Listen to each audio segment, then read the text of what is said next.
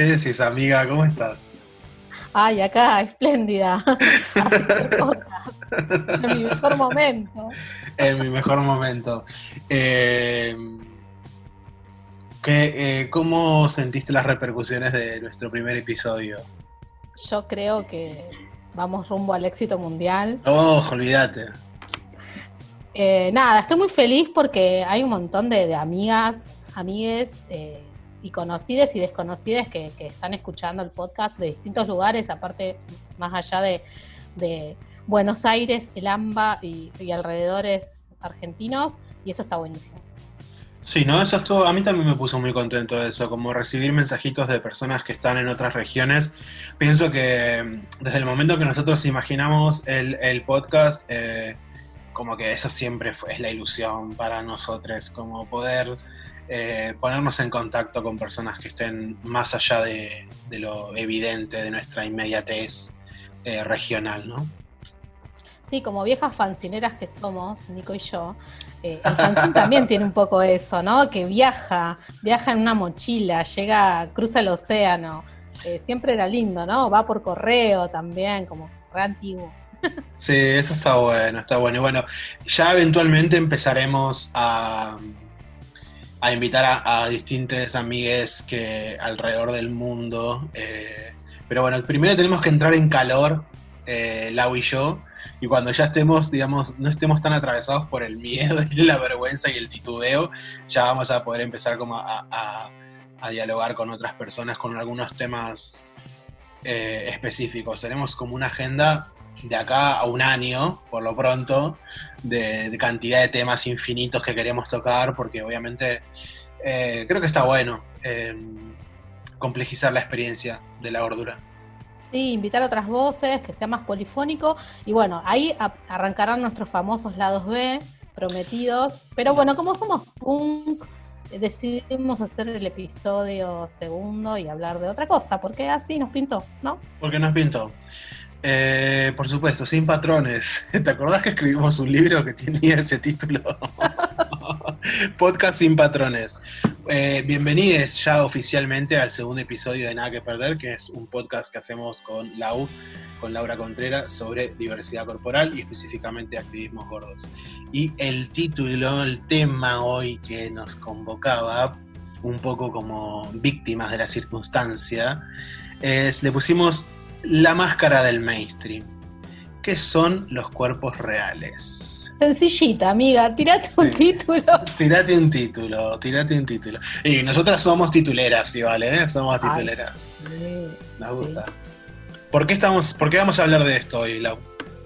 Bueno, porque queríamos trascender lo regional, pero lo cierto es que en las últimas semanas en Argentina se viene discutiendo mucho una sucesión de posteos de Instagramers en torno al cuerpo, a la percepción del cuerpo y el final de todo fue una famosa tapa de una revista que no voy a nombrar, donde aparecía una princesa europea este, con algún nexo con la Argentina este, y era destacada su figura, ¿no? la cuestión de que era valiente y por mostrarse eh, a pesar del bullying que le habrían hecho por su peso. Todo esto incomprobable porque, bueno, no tenemos acceso eh, a la vida personal de la princesa en cuestión.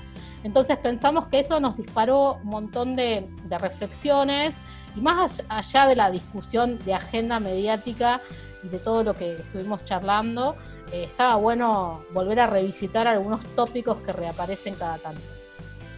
Sí, este, también es cierto que si bien ese fue como el punto más álgido de todas estas conversaciones, sigue siendo un tema todavía en debate, sigue siendo, bueno, creo que lo comentábamos nosotros, que otra revista fatídica del mainstream comunicativo, del monopolio capitalista de este país asqueroso, eh, sacó una etapa donde había una cantante que volvía a insistir también sobre el tema de, entre comillas, trascender el talle y mirar el talento, ¿no? Em, que esto fue bastante, bastante reciente también. Parece que obviamente, nada, en tiempos como de cultura de la cancelación y en tiempos como de instrumentalización eh, económica de lo que puede llegar a ser esta nueva forma punitiva que tenemos de relacionarnos con el contenido online, obviamente ahora va a ser un tema durante un tiempo, asumo. Eh, de hecho, se está hablando más en televisión, se están hablando más de, suplementos dietarios, se está hablando de este nuevo producto que eh, disminuye las grasas de las comidas. Bueno, está viendo toda una cosa medio amorfa, pero muy coherente entre sí, ¿no? Que tiene que ver y que, versa sobre la normalización de los cuerpos y sobre esta nueva, este nuevo lugar, ¿no? Este lugar que nos, nosotros, eh, del cual nosotros sospechamos, por supuesto, que es este nuevo lugar para eh, la diversidad corporal así entendida. Sí, de hecho estaba pensando que, incluso previo a este, este acentuamiento ¿no? de discusiones y que parece que cuando entran al mainstream este, descubrieron este, la, pólvora, ¿no? Eh, lo cierto es que la cuarentena, ¿sí? que a nivel mundial fueron, fue tomando distintos momentos temporales, también había acelerado eh, toda una preocupación por la gordura y que esto pasó también a distintos medios de comunicación así como más masiva, ni hablar de las redes. Y nada, generó como toda una especie de, caldo de cultivo para que viejas cuestiones se reactualicen este, y además cobrando mucha dimensión. Este, algunas cosas que los activismos venimos como proponiendo hace, no sé, décadas, ponerle. Entonces, es como raro ver conceptos eh, que saltan desde otros modos de, comunicación y de otras comunidades, saltan al mainstream con distintos mediadores, que eso también lo podemos charlar y lo charlaremos a lo largo de estos, estos encuentros. Eh, es como, no sé, raro, polémico, pero a la vez nos permite reflexionar, ¿sí? que sea una excusa para reflexionar de otras cosas. Sí, cuando decís vos, eh, que son como temas viejos o discusiones viejas o eh, ¿a, qué, qué, quieres decir con eso? O, estos temas, o, cómo podrías explicarlo vos, eso. No estudié, eh, perdón. Desaprobada. Eh, otra, pregunta, profe, empiece por la otra unidad. Ah, yo soy re, yo soy re bueno de profesor. si hay alguna alumna mía escuchando, le mando un beso. Ay, qué amor. Bueno, eh, nada, más que nada pensemos en, cosas que el feminismo ha tratado eh, en las últimas décadas del siglo XX, ¿sí? Eh, cuestiones ligadas a la imagen corporal, a la industria de la belleza o de la moda también. Esas son algunas cosas, creo que las charlamos en el primer episodio, pero está bueno volver como a puntualizar sobre todo lo que tiene que ver con estas presiones que operarían ¿sí? sobre, pensemos en las niñas, pensemos en mujeres jóvenes o adolescentes, sobre todo, que era como a lo que se han dedicado estos feminismos, ¿no? Eh, y aparece como esta idea, yo ahora la veo mucho, ¿sabes cuándo? Cuando eh, en esta idea de mostrar fotos con pieles reales o mostrar el efecto del Photoshop, ¿no? Sí. Esto es algo que obviamente estas teóricas feministas de las que estoy hablando, de los 80 y 90, no era el escenario que, tenían en mente. Estaban pensando más en trastornos de la, imagen, de la imagen corporal y demás. Pero lo veo mucho reaparecer ahora, ¿no? Esta idea de que si te muestran el artilugio, ¿no? técnico, ahí se te cae como una venda y te vas a dar cuenta que, todas estas presiones sociales que tenés no te dejan ser libre, ¿no? Diciéndole muy, muy sucinto, le podemos dar más vueltas. Obvio, obvio está, bueno pensar esto, de que, está bueno mostrar, ¿no? Digo, que, hay cuerpos que son adelgazados, menguados, este, transformados, con esas pieles lisitas que se ven, eh, esos rollos que desaparecen, ¿no? No hay ningún pliegue de la piel. Eso está bueno que se muestre por ahí, pero digo, eh, ya dejamos de ser eh, taradas culturales, las tipas solo porque nos muestren el artilugio es como más compleja la cosa y es algo que los activismos de la diversidad corporal, los activismos gordos le han criticado mucho a los feminismos de los que te contaba el siglo pasado. Yo pienso además que no solamente es un tema que los activismos ya hemos elaborado, en donde los activistas ya hemos elaborado contenido crítico en otro momento, em, sino que además es el capitalismo mismo, es un tema viejo para el propio capitalismo. O sea, eh, digamos, y ahí el, caso ejemplar de lo que fue la espectacularización de estas imágenes o estas representaciones multiculturales de Benetton, ¿no? O, digamos, digamos el, principal responsable, que es la marca de jabones y cremas, que no vamos a decir el nombre, eh, que introduce el concepto de mujeres reales en la publicidad, ¿no? Eh, pero eso, relativamente, digamos, esa marca lleva ¿cuántos años? ¿10 años por lo menos? 10 años o un poco más hablando e introduciendo, ¿no? Eh, en su momento introduciendo una, una variable corporal bastante controlada, bastante, digamos, atravesada por las exigencias de, la, digamos, de lo que nosotros llamamos como algunas gorduras armónicas, ¿no? O gorduras proporcionales, obviamente. más blancas. Mayoritariamente, eso, eso iba a decir, mayoritariamente blancas. Eh, pero incluso es un tema viejo para la propia industria, para la propia industria del espectáculo, ¿no? Para la propia industria eh, de, la publicidad y, de la venta específica de algunos de estos productos del, así llamado cuidado personal. A mí también me, sorprende y creo que un poco tiene que ver con, nada, con los recambios generacionales, eh, de qué forma estas, estas, discusiones, por un lado, eh, borran sus, orígenes, en el sentido de que los modos en que los medios hegemónicos representan la novedad de la diversidad corporal, ahora en el 2020 borran que efectivamente ya sucedió como un efecto mediático y al mismo tiempo borran que los activismos ya hemos producido, digamos, eh, intervenciones críticas sobre esas formas y esas especulativas o esas formas hipócritas de representar la diversidad corporal. Sí, esto que decís es re interesante, ¿no? Primero esta frase célebre de este, el público se renueva, ¿no? Que dice una famosa conductora argentina, no la conozco, no la conozco. señora muy, muy maligna y eterna. Eh, eh, esta cosa de ¿no? que el público se renueva, entonces siempre podemos volver a decir lo mismo y presentarlo como si fuera novedoso, y a su vez este efecto de borramiento de que muchas de las construcciones que están usando, ¿no? Para hablar, para definir a un malestar corporal este, que parecía que no tenía nombre hasta que cierto activismo lo nombró, pues podemos discutir si la denominación nos gusta más o menos, ¿no? como gordofobia, este, ¿no? entre otras, otras cosas que podemos decir al respecto.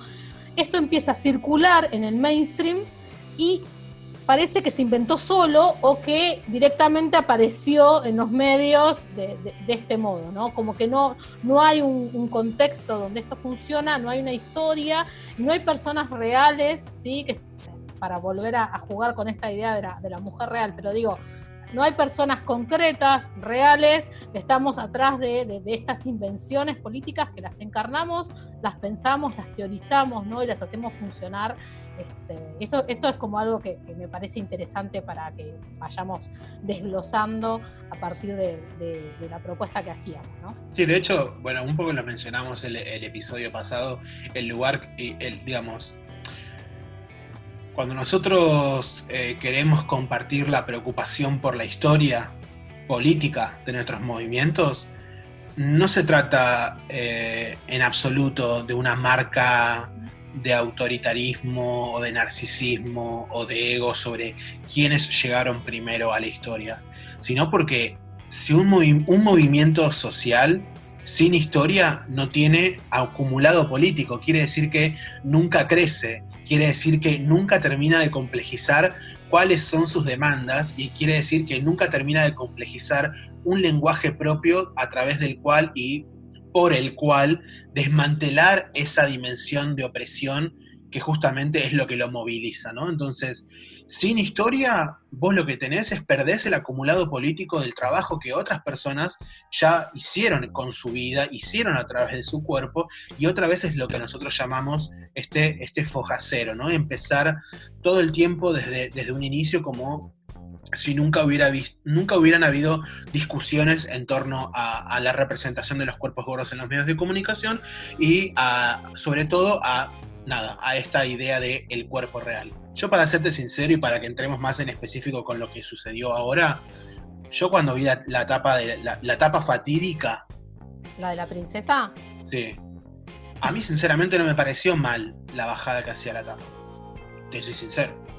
No, no entendía, o sea, no me parecía mal construida la, la narración. Ahora, ¿era una tapa que explotaba la opresión de una persona gorda? Sin duda. ¿Por qué? Porque lo que había era una, una construcción inspiracional de ese cuerpo. ¿no? Pobre la chica que sufre y se antepone Pero es valiente. Pero es valiente y sale ante todo. Exactamente. Y se deja sacar fotos. Yo lo que, lo que a mí me molestó más de, de esa situación eran los eufemismos, ¿no? Y esto creo que vos y yo lo hablamos en una entrevista que tuvimos hace poquito también con Franco Torche, que, que tocó el tema en su programa No se puede vivir del amor eh, en la trasnoche. Eh, eran todos los artilugios para no decir jamás gorda. ¿No? Todos los eufemismos. Extra, extra large eh, ¿no? Digo, eh, más allá de la nota esta puntual, pero siempre lo, venimos denunciando, está escrito en Cuerpos sin Patrones, de hecho, hace muchos años que venimos hablando, ¿no? ¿Para qué dar tanta vuelta alrededor de un significante, ¿no? De una palabra, gorda.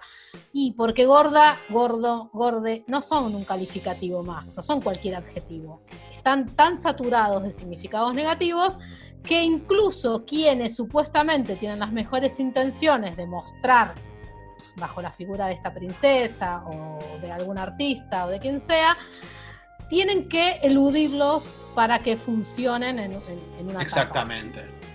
Esa, esa, es la idea del eufemismo, ¿no? Más allá del significado etimológico de la palabra. Lo importante ahí es cuando las personas gordas teorizamos acerca de esto y decimos, che, ¿sabes qué? Yo soy gorda, soy gordo, soy gorda. No busques, no me digas que soy rellenita, no me digas que soy fuertecita eh, nombrame como lo que soy, porque este es un adjetivo que califica mi cuerpo y además es algo que voy a asumir como, como un lugar que quiero habitar políticamente, ¿no? Como un lugar que quiero habitar de, cualquier manera, ¿no? Me parece que, que sí, me, me hace acordar también eh, Julia Mengolini cuando en su programa de radio trató estas cuestiones, hablaba de que a ella al principio también le había parecido buena la tapa. El tema es que cuando después fuimos leyendo lo que decía el interior de la revista, la nota pertinente. Era un desastre. O cuando la misma editora se justificó y dijo que era una revista que siempre había dado lugar a la, pluralidad de voces y a, las personas más excluidas del sistema, la verdad es que nos pareció a todas, ahí sí nos agarró como un ataque de, bueno, esto está, está, todo mal. Eh, por supuesto que sí, por supuesto que sí. A mí lo que me, lo que me, llamó la atención fue eh, desde qué lugar fue criticada esa etapa, ¿no? Decía, ¿es noticia que una, una joven sea gorda? Para mí es las personas que interpelaban la tapa desde ese lugar, yo sentí que no estaban leyendo la complejidad de la, narración de esa imagen. La, digamos, eh, creo que esa crítica hubiera sido eh, legítima si la tapa hubiese dicho, eh, no sé, como escandaloso descubrimiento, el estado, digamos, la lucha contra la obesidad de la hija de la reina de no sé dónde, ¿no? Por ejemplo, ahí la noticia es que la hija es gorda. Acá la noticia no es que la hija es gorda. Acá la, noticia es que la hija se sobrepone a la violencia que, que, digamos, sobre su diferencia corporal. La tapa asume hipócritamente, porque es un medio que nosotros sabemos que es, digamos, un artefacto central en la historia de la misoginia de este país, la tapa asume un posicionamiento donde reconoce que hay una persona, una joven, una mujer joven, que es celebrada por anteponerse a la violencia que recibe por la diferencia de su cuerpo. Si vos centrás, digamos, el, análisis en esa tapa, la tapa lo que está haciendo es obviamente está especulando con este nuevo sentido, ¿no? Como de que ahora somos todo políticamente correcto y estamos diciendo paren las rotativas. Ellas, eh, digamos, por eso digo que la tapa tiene una estructura que es lo que los activistas de la diversidad eh, funcional han denominado, Estela Young denominó, de, digamos, hay un consumo inspiracional. Esa tapa funciona, esa tapa funciona en tanto es una mujer gorda, joven, que inspira, ¿no? Belleza, inspira pose, inspira supervivencia a, a pesar, perdón, a pesar de ser discriminada. Sí, ni hablar, y esto es obvio que acá eh, quienes hablan sabemos perfectamente de que no es cualquier joven, ya lo dijimos, es una princesa, es blanca, rubia, resplandeciente, europea, rica, todo eso ya lo sabemos, queremos como discutir otras cosas, ¿no? Que, yo también veía mucho una estrategia, que era decir algo que en principio puedo acordar, entiendo que no hay que policiar los cuerpos ajenos, ¿no? Y no debería tener que comentarse el cuerpo de niñas ni de adolescentes, este, porque todo ese comentario hecho sin consentimiento y sin necesidad y que no viene a nada, deberíamos empezar a erradicar esa práctica. También estamos de acuerdo con eso. Pero a mí me parecía interesante eh, también pensar que muchas de las críticas eran no hay que decir nada. Y si hay que decir algo de esta persona, de esta princesa, destaquemos que escribe obras de teatro. Destaquemos que es mega inteligente y, genial, ¿no? Con ella. Yo digo, ¿por qué no podemos hablar de la gordura? Totalmente. ¿no? Que es ese, eso es lo que permite que, tengamos que seguir saliendo del closet de la gordura, aunque parezca que es obvio que somos personas gordas las que hablamos, ¿no? Tenemos que salir del closet porque es, el elefante en la habitación, es de aquello que no se habla porque no te quieren herir, por eso el eufemismo, ¿no? Gordita, rellenita, plus size. Plus size. Claro, plus size, extra, extra large, este, curvy, ¿no? Son todas maneras de no decir la palabra con G o la palabra con F, como dicen los activistas del norte global. Em, digo, tenemos que seguir saliendo del closet de la gordura, porque yo sí politizo mi gordura y quiero hablar de mi gordura, y está bien que se hable de la gordura. Por supuesto. Eh, el tema es cómo vamos a hablar, en qué contexto, para qué público, bajo qué condiciones, ¿no? Ahí Exactamente. problematizamos la revista y toda la nota.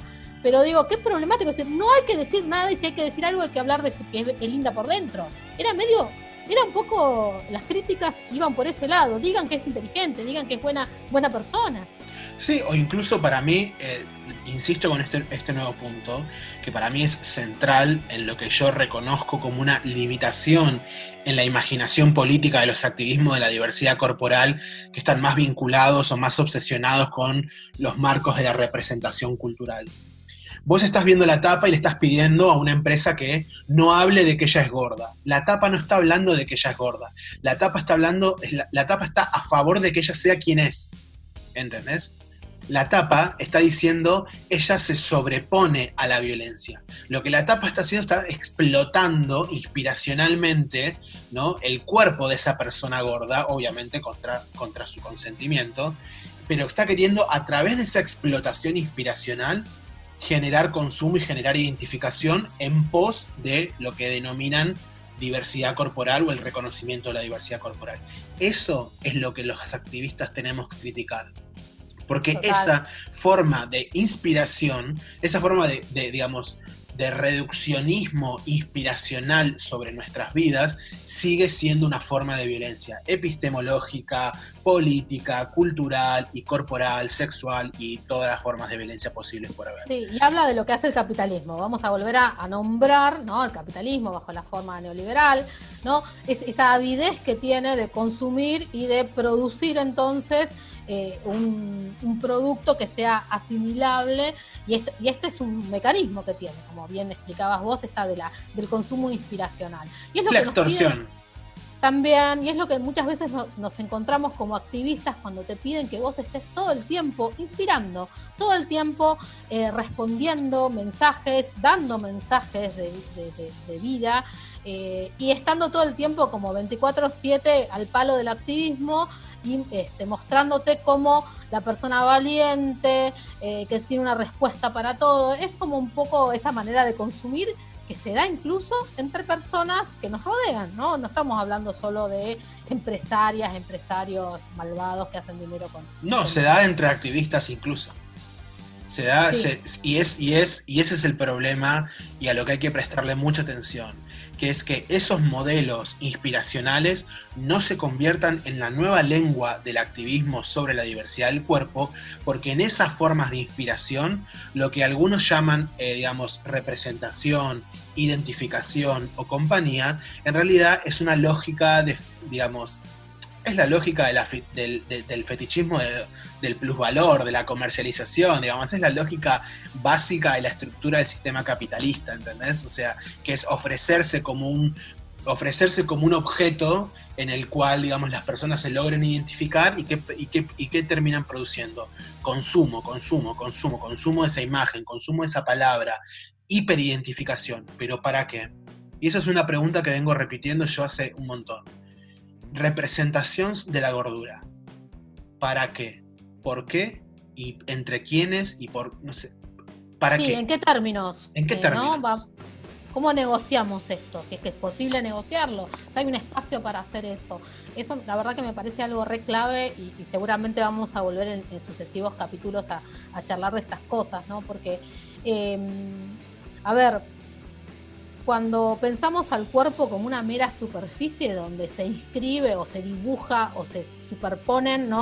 Eh, eh, miradas que son culturales y que las podemos desmontar, eh, y así, por ejemplo, podemos pasar de tener una imagen corporal negativa, porque está, no sé, supuestamente influenciado por la industria de la moda o de la belleza, pasaríamos entonces a fortalecer una imagen corporal positiva, ¿no?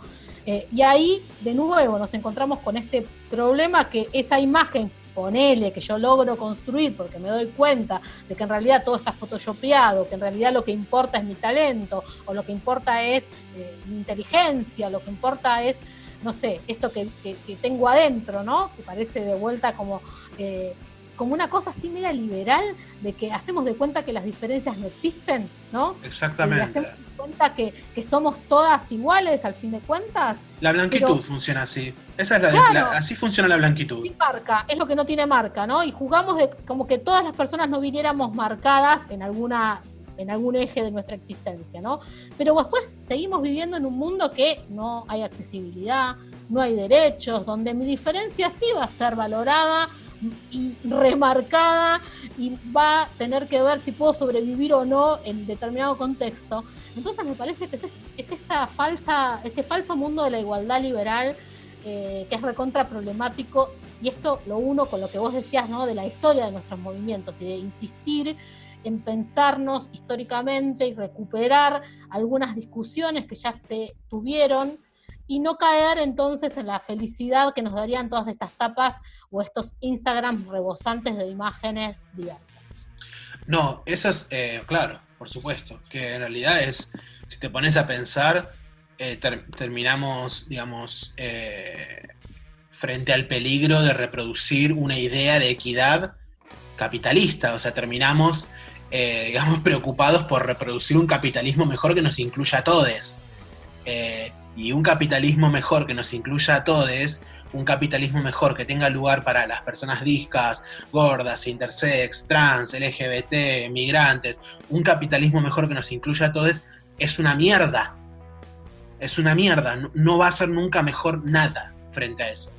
¿no? O sea, y, y eso creo que hay que tenerlo, digamos, eso es algo que vos y yo teníamos en claro y eso es algo en lo que insistimos. Y eso es una discusión que muchas veces se plantea y se escucha de manera moral. Que nosotros insistamos tanto con que desmantelar las formas de producción social actuales es la condición para la liberación de los cuerpos, no significa que no creamos en la importancia de democratizar las formas de, la representación de los, distintos cuerpos y no creamos en la importancia de arrancarle al Estado o de exigirle herramientas que podamos utilizar en favor de la dignidad de nuestras vidas. ¿no? Y eso muchas veces las personas como eh, pareciera que, como que hay que elegir entre un modo y el otro, ¿no? Hay que elegir entre, eh, voy a orientar mis discusiones sobre eh, cómo democratizar las pantallas, cómo generar diversidad corporal, cómo, digamos, la discusión entre la inclusión y la transformación estructural. Y son, digamos, polarizar esas estrategias en términos políticos es un problema. Es un problema porque de hecho la realidad se manifiesta de forma mucho más compleja que solamente esos dos polos y la realidad y las formas del poder, digamos, no pueden ser controladas meramente desde un punto de vista o desde el otro solamente, sino justamente desde su imbricación.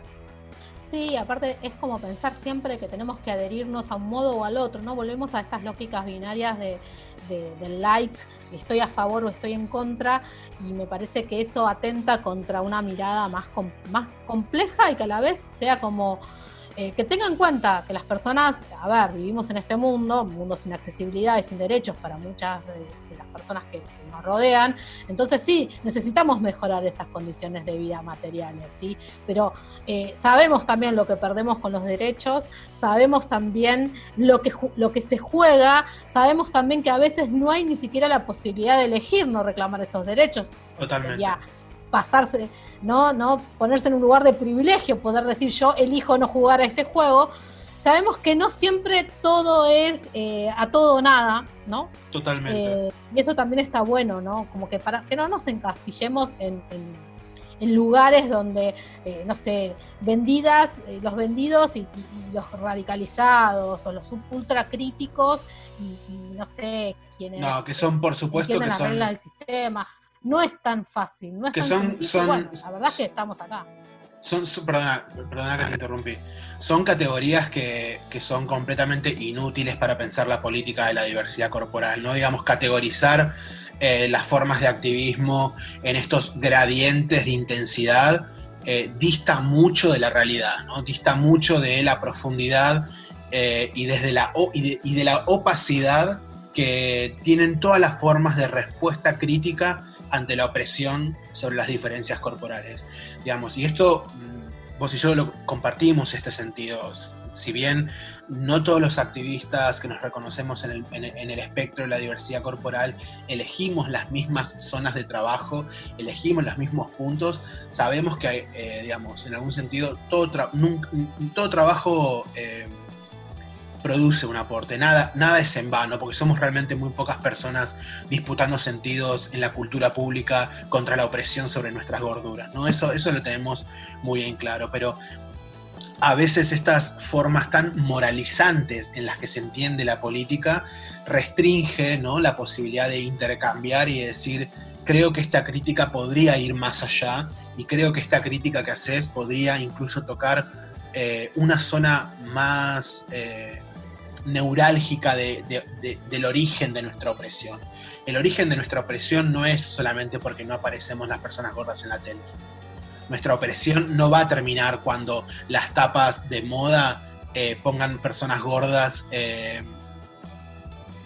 y hablen sobre su vida. Nuestra opresión va a seguir después de eso. Y, de hecho, eh, digamos, muchas veces la industria cultural, la industria del espectáculo, utiliza esos reformismos accesibles, porque son reformismos, digamos, que no, tienen costo para, para, estas empresas, y lo traducen como una transformación estructural. El problema es creer que eso es una transformación estructural. Sí, el problema es creer que ya, ya está la lucha, que ya está, ya ganamos, este, que bien.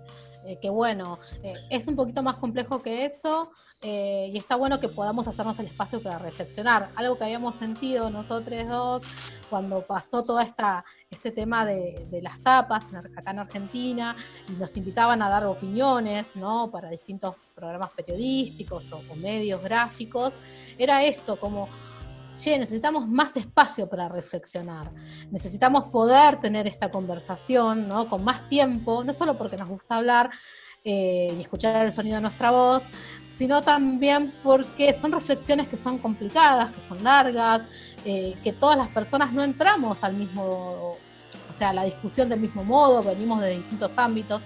Me parece que está bueno eh, poder eh, tener, bueno, en este caso es nuestro podcast, así que hacemos lo que, queremos y podemos hablar tranquiles, pero también como hay una, ahí creo yo, una invitación eh, a quienes se sientan interpelados, ¿no? Como activistas, a, a, seguir pensándonos y a darnos más espacios que tengan menos que ver con estas lógicas más triunfalistas o estas lógicas más de ya está, ya llegué.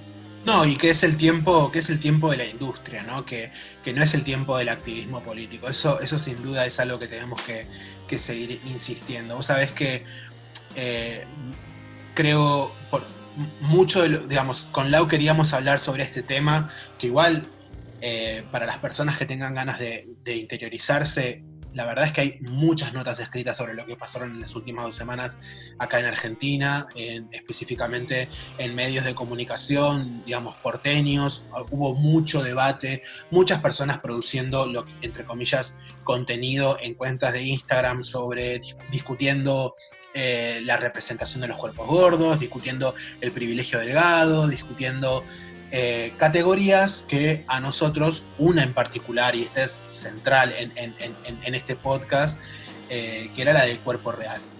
Porque yo retomaba, eh, digamos, mi, percepción sobre la tapa? Veo la tapa y lo que veo no es un medio de comunicación avergonzando a una joven por ser gorda. Lo que veo es un medio de comunicación explotando e instrumentalizando el saber de los movimientos sociales que nos dedicamos a combatir la gordofobia en pos de su, eh, en pos de su profit, ¿no? en, en pos de comercializar un sentido que los movimientos sociales creamos. Nosotros creamos la imposibilidad de que la gordofobia sea legítima en los medios de comunicación. Eso es algo histórico, nosotros creamos eso. Y estos medios de comunicación lo que hacen es explotar económicamente eso que los movimientos hemos instalado en el sentido común. Y para mí entonces era importante tener este espacio para discutir que efectivamente lo que creo que no se, no se criticó de esa etapa era justamente ese efecto instrumentalizador, que es la lógica capitalista eh, que coopta la, la diferencia, sino que además también muchas de las críticas anteponían la urgencia por la representación de queremos tapas con cuerpos reales, queremos representación de cuerpos reales, no queremos representación de cuerpos que, son privilegiados, incluso como el de esta chica que es privilegiada porque, bueno, por todo lo que ya porque todo lo que ya mencionaste, además de que son ocupadores de territorio mapuche y son unos grandes, digamos, todavía le siguen dando continuidad al expolio de nuestro territorio por parte del colonialismo. Pero digamos, y con, con Lau conversamos mucho sobre esta categoría de cuerpo real. Eh, y yo personalmente es una categoría que a mí me da miedo. es una expresión que cuando la veo un poquito tiemblo. Sí, y también me gusta, vamos a complejizar más la cosa, ¿qué pasa también cuando usamos lo hegemónico, ¿no? Para caracterizar cuerpos. Mauro Cabral siempre lo dice en su Facebook, ¿no? ¿Qué es un cuerpo hegemónico, no? ¿Qué, estamos? Está bien, entendemos que es como un atajo para querer decir otras cosas, como cierta conformidad a normas de la estética, a normas capacitistas, a normas heterosexistas, ¿no? Eh, pero lo cierto es que también aparece esta cosa de cuerpos no hegemónicos. Están los cuerpos hegemónicos, ¿no? Eh, y estamos por otro lado eh, todos les desotres, ¿no? Eh, donde por el solo hecho de portar un cuerpo gordo, como serías un cuerpo no hegemónico, te daría una legitimación como para exigir tu porción ¿no? en la representación o tu porción en, el activismo, ¿no? También como un lugar de que per se, porque yo tengo un cuerpo que no es, que no es hegemónico, ya estaría todo hecho, ¿no? Tengo, tengo mis derechos este, adquiridos para poder exigir esa representación. El, cielo, el cielo ganado, básicamente. Ya está, claro. Digo, ¿por qué adjetivamos tan rápidamente? ¿No? Cuerpo hegemónico, cuerpo no hegemónico. ¿Qué sé yo? Es medio complejo también. Primero, de los cuerpos reales hay una cuestión obvia, ¿no? Eh, los cuerpos delgados también son cuerpos reales. Hasta donde sé, tienen existencia, este, derechos también pueden existir. Eh, no estamos encabezando, por lo menos yo no me enteré, ninguna revolución que implique la destrucción de los cuerpos delgados este, o que su pase a la inexistencia. Em, me parece que, es un poco obvio esto, lo estoy diciendo en chiste, pero, pero ¿por qué querer hablar de cuerpo real como sinónimo de algo que es eh, entonces, eh, no sé, lo que no, lo que no puede ser representado? Es como confuso, ¿no? Es confuso. Para mí estaría bueno eh, que ahora hagamos el ejercicio de, de, intercambiar a ver qué pensás vos y qué pienso yo que, significa cada vez que aparece esa palabra cuerpo real, a ver qué significa. Por ejemplo, yo cuando, cuando escucho la frase cuerpo real, obviamente la explicación, aunque vos decís parece una, una obviedad, pero en realidad hay que decirlo, no existe un cuerpo que no sea real. Eh, de hecho, es muy extraño que las personas que somos consumidas como cuerpos eh, a abandonar, terminemos exigiendo, digamos, o terminemos reproduciendo esto mismo que vos decís, de que hay otros cuerpos que son irreales. Eso es lo que dice la industria de la dieta y lo que dice el complejo médico clínico sobre nuestros cuerpos, que nuestros cuerpos son una realidad imposible Entonces, ¿cómo los, activismos gordos o las personas críticas de las opresiones en torno al cuerpo van a terminar reproduciendo esa misma violencia sobre otros cuerpos que tienen otras diferencias y otras trayectorias? ¿no? Y a mí también me parece, me parece extraño cuando escucho eh, la, expresión de cuerpo real, más allá de este primer sentido obvio, y más allá del, peligro de terminar reproduciendo eh, formas de opresión que recibimos las personas gordas y las personas cuyos cuerpos tienen que, tienen que desaparecer, es algo, algo, digamos, es algo muy, muy contemporáneo, ¿no? Y, vos bien sabés eh, que, estás más atenta sobre todos los vínculos que hay entre, entre el feminismo, la gordura, ¿no? Eh, pero vos bien sabés que, eh, y creo que las personas que nos están escuchando son conscientes de que a nivel global hay una discusión y hay una avanzada muy, muy preocupante sobre ciertos feminismos o ciertas políticas sociales vinculadas a, a, la imaginación del género, que piensan la experiencia y las trayectorias de algunos cuerpos como ficcionales como producto de la manipulación de las tecnologías de modificación corporal, como, digamos, como resultados de, no sé, como de, una, de una experimentación monstruosa con las hormonas, y no es que son estos discursos de los feminismos transexcluyentes, que son los discursos de los movimientos globales que se llaman eh, contra la ideología de género, y que son en realidad básicamente que comparten un nuevo sentido eh, fascista, eh, sexofóbico, moralizante, de derecha, conservador, neorreligioso, neugenésico, contra eh, la autonomía de los cuerpos. Y creo que ahí, ahí hay que tener mucho cuidado cuando los activistas de la diversidad corporal usamos la palabra cuerpo real. Porque, ¿qué es un cuerpo real? Un cuerpo que no tuvo intervención quirúrgica, ¿Qué hacemos entonces con todo el acumulado político de la historia de lucha, eh, digamos, sistemática de, los, de, nuestros, de nuestros activistas intersex? ¿no? Eh, es un cuerpo que no, que, no, que no tuvo operaciones, que no tuvo reemplazo terapias hormonales. ¿Qué hacemos con toda la historia del movimiento trans, que es parte fundamental eh, y el cimiento histórico de los movimientos de la diversidad corporal? ¿no? Entonces, si, pensamos que un cuerpo real es un cuerpo sin intervención cultural, estamos en un problema, porque eso, eso verdaderamente es lo que no existe. Claro, aparte es como volver a viejos dualismos, mente, cuerpo, que son como de hace siglos atrás y que reaparecen bajo estas nuevas formas, como bien, como bien nombrabas vos, ¿no? De, de la naturaleza que se vuelve a manifestar aún en contra de lo que los propios feminismos definieron en sus inicios, ¿no? Esta cosa de que la biología no era destino, de que no, no, había nada en la naturaleza que nos obligara a las mujeres, este, por ejemplo, a cumplir determinados roles sociales o, que se esperaban de, nosotras.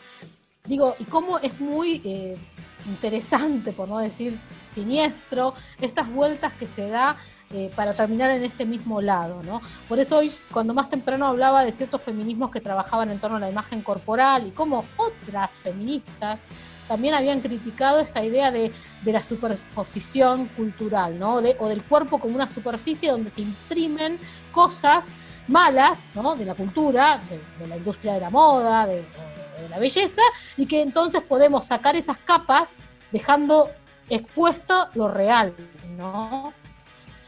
Entonces es como unos, juegos medios extraños y está, muy bien que, que, hablemos de, feminismos trans excluyentes, eh, porque si somos un movimiento de la diversidad corporal, eh, no podemos dejar de pensar las dimensiones sexogenéricas y, y estas cuestiones. Están completamente brincadas, van completamente de la mano.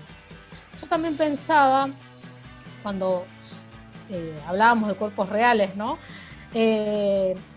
¿Qué es esta idea de los eufemismos o estos artilugios que se usan para no nombrarnos, ¿no?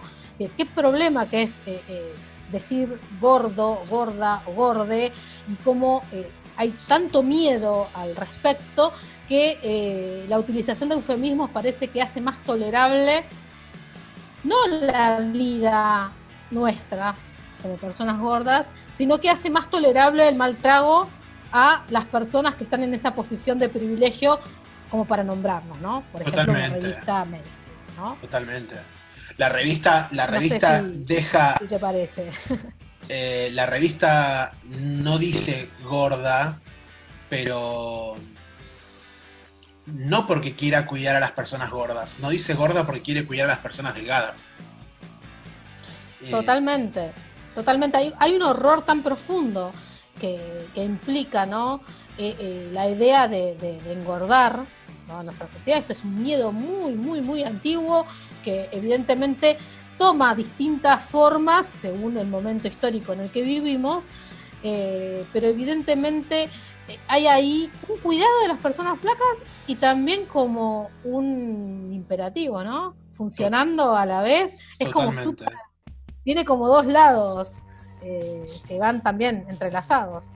Y también creo que otro sentido que a mí, por lo cual la idea del cuerpo real me, me asusta, Primero porque los movimientos de la diversidad corporal y los activismos gordos en este país, especialmente yo recuerdo y reivindico el trabajo que hemos hecho desde el taller Hacer la Vista Gorda y que definimos tres consignas que para nosotros eran como consignas básicas.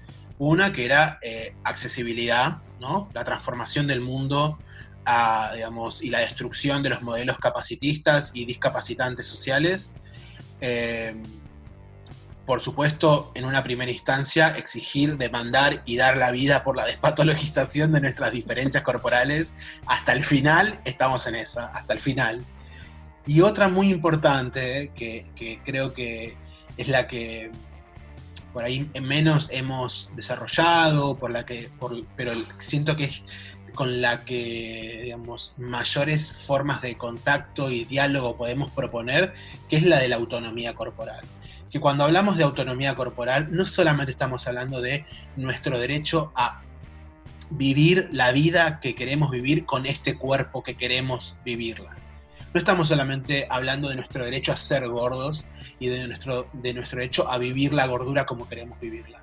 Cuando hablamos de autonomía corporal queremos decir que queremos conquistar soberanía, si es que se puede hablar una palabra muy compleja, pero queremos conquistar soberanía sobre, sobre nuestro cuerpo. Es decir, que queremos tomar decisiones, queremos recuperar la agencia ¿no? y la independencia sobre nuestro propio cuerpo. Y creo que eso implica un montón de cosas. Entre ellos implica el uso de las tecnologías reproductivas, el uso de las terapias eh, de reemplazo hormonal, el, uso de las modificaciones corporales, ya sean médico-clínicas como artesanales y experimentales, eh, ¿no? y, en, todo ese espectro. Quiere decir que cuando nosotros... El uso de prótesis. El uso de prótesis. prótesis, ¿no? Eso lo aprendimos en el momento de la diversidad funcional. Por supuesto. Sí, total. Entonces, eh, creo que, por eso es importante cuestionar, digamos, esta urgencia o este sentido tan veloz con el cual salimos a, a, batallar estos sentidos en el mainstream, ¿no? Porque quizás a veces terminamos como confundiendo nuestra propia lengua, incluso terminamos asentando eh, o afirmando un sentido que es excluyente para otras personas gordas. Hay muchas personas gordas que actualmente hoy están en un proceso muy complejo de desabastecimiento de, hormonas, ¿no?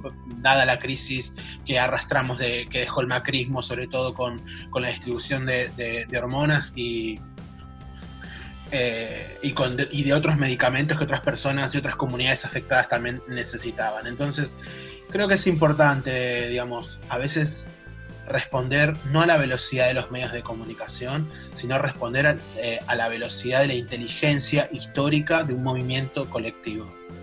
Y también eh, evitar la atracción que nos dan esos etiquetamientos fáciles, ¿no?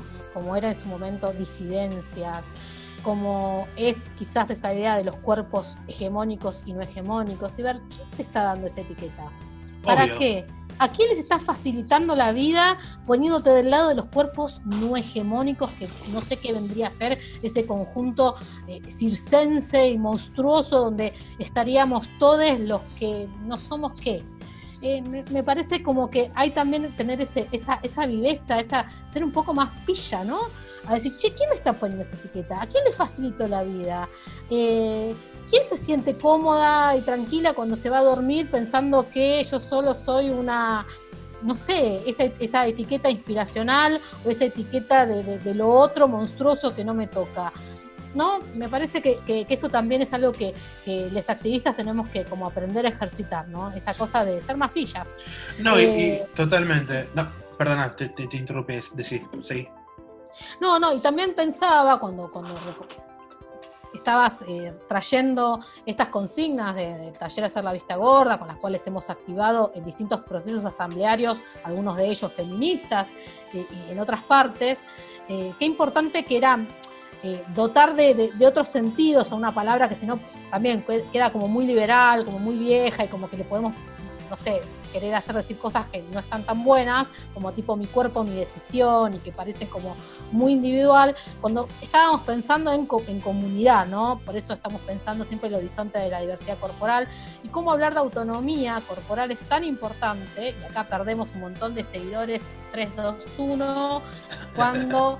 Eh, hablemos próximamente de trabajo sexual, ¿no? que también es otra dimensión de, la autonomía. Se me venía eso a la cabeza y no quería dejar de mencionarlo, aunque ahora no lo podamos eh, tratar. No, no por supuesto, por supuesto, y eso, es algo que nosotros eh, marcamos incluso cuando hablamos en el episodio pasado sobre los orígenes de nuestro movimiento, que reconocemos, reivindicamos con alegría, con placer reivindicamos un origen prosexo de la pregunta por la liberación de los cuerpos. Si hay algo que han hecho los movimientos, los feminismos, eh, una parte importante de los feminismos y, los, y sobre todo los movimientos queer, trans, LGBT, disidentes sexuales alrededor del mundo es justamente pensar en, las formas de liberación eh, y en sentidos antirrepresivos sobre, sobre cómo se domina el placer y la experimentación con los cuerpos. Ahí las personas gordas tenemos mucho para decir.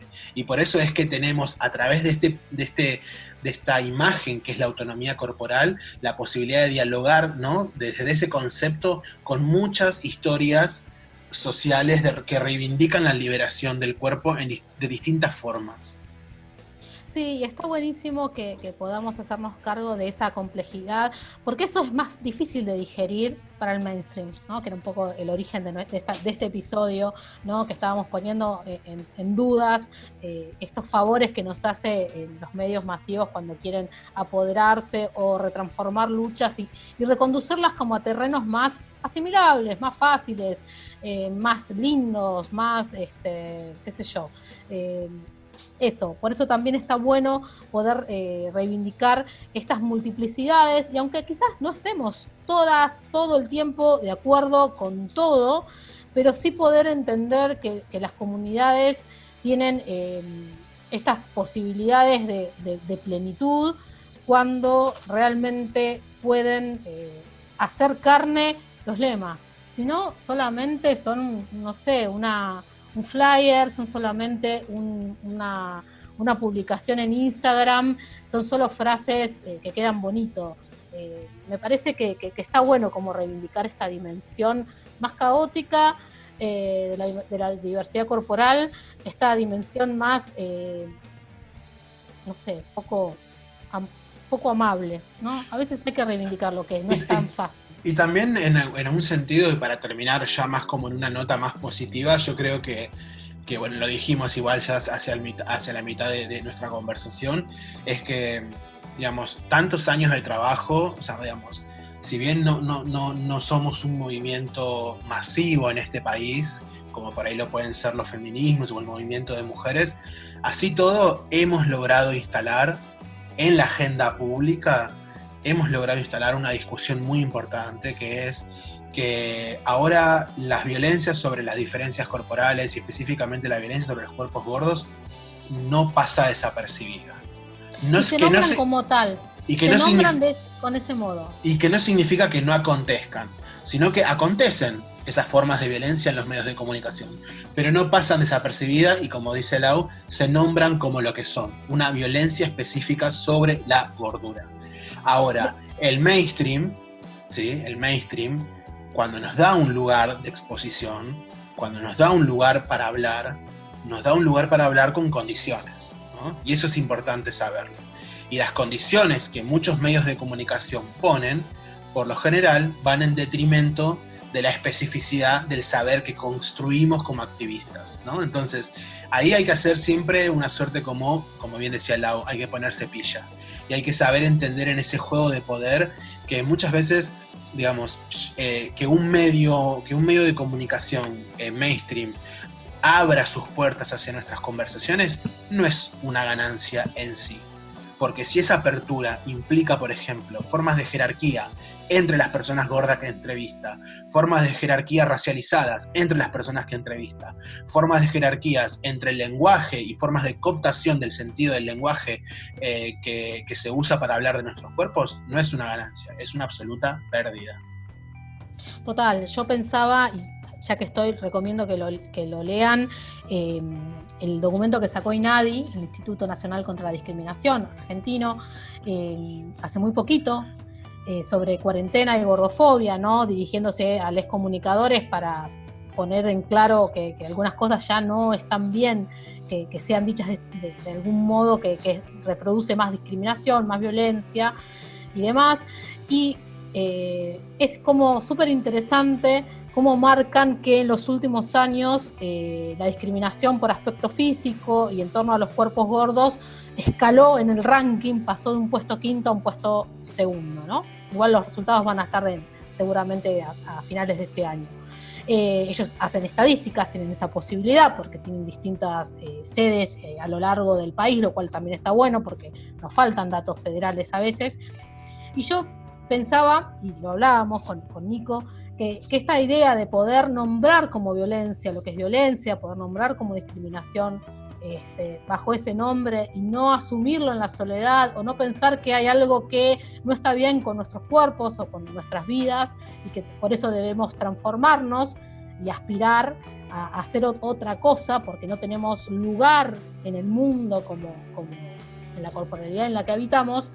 Este, me parece que, que es esto que vos estás diciendo, Nico, que es, lo nombramos, lo dijimos, y a pesar de no ser un movimiento mayoritario, y a pesar de no ser tantas personas, ni tener lugares de influencia, logramos que un instituto nacional recupere parte de nuestro lenguaje, lo ponga a funcionar y diga, che, existe la gordofobia, existe la discriminación por aspecto físico y específicamente la discriminación en razón del peso y no está bien.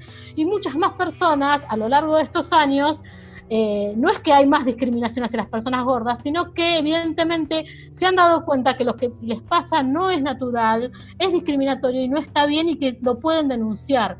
Y eso lo hicimos desde el activismo. Está buenísimo y, por eso también para poder contrastar cómo el lenguaje activista puede infiltrar y, pasar a otros lenguajes de, un modo que es problemático como el mainstream o de un modo que aunque sea institucional eh, da respuestas y herramientas a una comunidad como puede ser lo que está haciendo INADI con ese documento o con sus encuestas o con sus denuncias. ¿sí? Entonces, para, para, para que veamos cómo es complejo lo que hablamos y cómo es importante que tengamos estas precisiones, estos cuidados y no caer bajo los encantamientos de, la representación por sí sola, ¿no? Como si eso por sí solo estuviese bien. No, y además eso, algo que, siempre, algo que repetimos mm, mm, bastante es que eh, si entra una, entran todas. Y, si entra una gorda, tienen que entrar todas, ¿no? Y, creo que parece medio vivo lo que estoy diciendo, pero muchas veces eh, estas promesas crueles donde los medios de comunicación parecieran incorporar el lenguaje que promovemos los activistas, por lo general son formas de inclusión segmentadas, son formas de inclusión que esconden eh, preceptos capacitistas, racistas, eh, de clase, ¿no? En donde no entra cualquiera. Eso es importante, eso es importante eh, saberlo, reconocerlo, pero no para cancelar ese diálogo posible de infiltración en el medio mainstream, sino para saber cómo podemos hacerlo funcionar a nuestro favor. ¿no? que es al favor de los movimientos sociales. ¿Y cuál es la pregunta que tenemos que hacer como movimientos sociales? desindividualizar la experiencia de la opresión de la gordura para dar cuenta de que es estructural, ¿no? Y eso, y, eso, eso es importante, digamos, romper con estos relatos que producen los medios masivos de comunicación, donde la gordura aparece como un malestar individual y nosotros si ocupamos esos lugares es justamente para decir lo contrario, es justamente para decir que esto se trata de una matriz de opresión histórica. Sí, yo me venía la imagen mientras te escuchaba de cuando te no sé, sos joven y tenés que entrar al boliche y te dicen, vos no entrás. ¿Qué pasa cuando esta amiga no entra, no? Me ha pasado. Son experiencias que las personas gordas conocemos bien, como las personas racializadas, migrantes, etcétera, ¿no? Eh, entonces, ¿qué pasa cuando vos entrás pero tu amiga no entra? ¿no? Por esta imagen de entrar toditas de la mano. Entramos y entramos, entramos todas, eh, porque así como festejamos cuando hay una persona gorda, eh, hablando como gorda y produciendo conocimiento o lo que sea que esté produciendo como gorda y reivindicada como tal, y es un poco un triunfo ¿no? Eh, de, todo este, de los movimientos sociales ¿no? que, propagan esta, esta idea de, que podamos ocupar esos lugares que, nos deben, porque nos deben una vida, no es solo un, lema que, decimos. Eh, lo cierto es que si se queda en lo individual, en lo anecdótico, eh, es un súper problema. Por eso, entra una, pero de la manito atrás entramos, tenemos que entrar todas. Si no, tu boliche no me sirve. No quiero bailar en ta de baile si solamente voy a entrar yo y mi amiga no. Eh, me parece que, eso es algo que está bueno, ¿no? Esa imagen es concreta. Sí. tu, boliche no me, tu boliche no me sirve es una linda frase. En, otro, en otro episodio más adelante donde podamos eh, elaborar quizás algunos matices sobre la experiencia de la gordura más íntimos quizás. Eh, me encantaría que retomemos esto mismo que acabamos de decir para, para pensar dinámicas sociales, ¿no? que es algo que vos y yo siempre hablamos, que somos personas que estamos vinculadas con otras personas gordas, pero eh, muchas veces una de las condiciones del mainstream o una de las condiciones, para decirlo con más precisión, del imperativo de la delgadez, de la cultura de la dieta, de la delgadez obligatoria, es que estemos solos, estemos solas, es que no haya más de uno de nosotros. ¿no? Y eso se traduce, eh, además de que se traduce en los medios de comunicación, además de que se traduce en estas eh, economías inspiracionales de la representación de la gordura que ahora parecen traducirse como inclusión o como algo positivo, eso también sucede en nuestra vida social, en nuestra vida sexual, en nuestra vida íntima. Y eso es, una, linda pregunta para dejar flotando y en algún momento ya nos vamos a meter con cuestiones que quizás sean un poquitito más difíciles de, de conversar porque también tiene que ver con cómo es que interiorizamos y naturalizamos todas estas estructuras gordofóbicas en los modos en que las personas gordas construimos vida social y construimos cotidianidad, intimidad, afecto, sexo junto, junto a otros, ¿no? Y, eso es algo que insistimos, Laura el episodio pasado insistió mucho esto cuando recuperaba la experiencia o las cosas que más le gustaban de la experiencia del Fat Underground. Y parecemos un disco rayado y ya llevamos solamente dos episodios.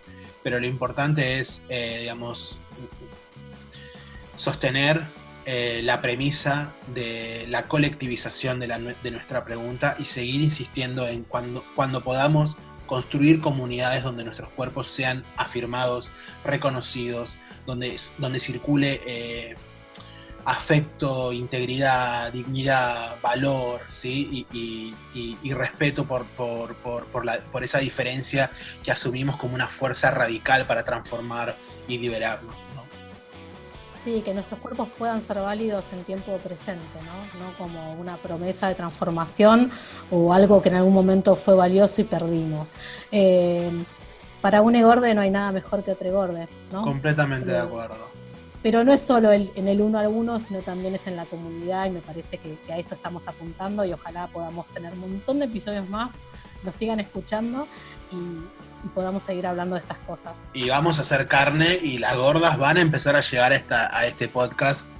A este baile. A este baile este muy prontito. Eh, por supuesto que sí, vamos, vamos a hacer carne esta palabra y vamos a traer con, con, nosotros a esa comunidad que late fuerte alrededor del mundo. Eh, creo que por hoy estamos, hemos hablado hasta, hasta más no poder.